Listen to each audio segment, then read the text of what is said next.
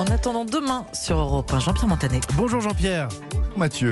Marginal, il y a encore 10 ans en France, la vente en vrac cartonne.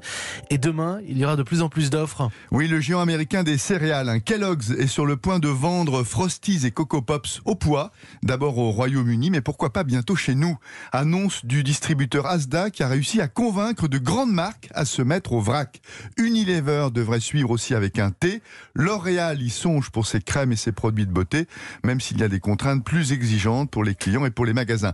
Chaque jour, la mode du vrac touche de nouveaux produits, yaourts, pâte à tartiner, mais surtout des produits non alimentaires, liquide vaisselle, shampoing, lessive.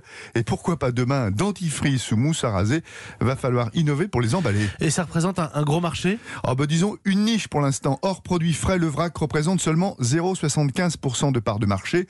Autant dire pas grand-chose, mais sans doute 3% en 2022. Et voilà l'essentiel, le vrac s'emballe et ça va durer. Les consommateurs sont de plus en plus allergiques aux emballages, surtout s'ils sont en plastique. Ça permet aussi de mieux consommer en achetant la juste quantité et les freins psychologiques, notamment sur l'hygiène, ont cédé.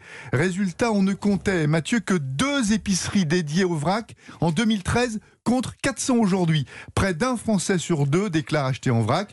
Les stars des rayons sont les fruits secs, le riz, les pâtes, le sucre. En hausse de 40% l'an dernier, ces ventes ont atteint 1,2 milliard d'euros. Le marché devrait grimper à 3,2 milliards d'ici 2022 près du triple. On les trouve où ces produits en vrac? Bah, Dans les magasins bio, pionniers de cette nouvelle façon de consommer, ils captent 45% du marché.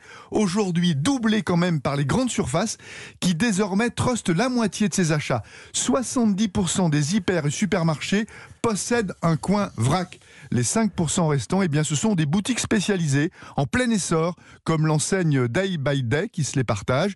Une vraie expérience, hein, ces magasins, Mathieu. Et une autre façon de faire ses courses. Il faut venir avec ses propres sacs, ses pots ou ses contenants, faire la tare, les remplir, moudre soi-même le café, préparer le mélange cacao-noisette dans sa pâte à tartiner, assurer le dosage de son détergent.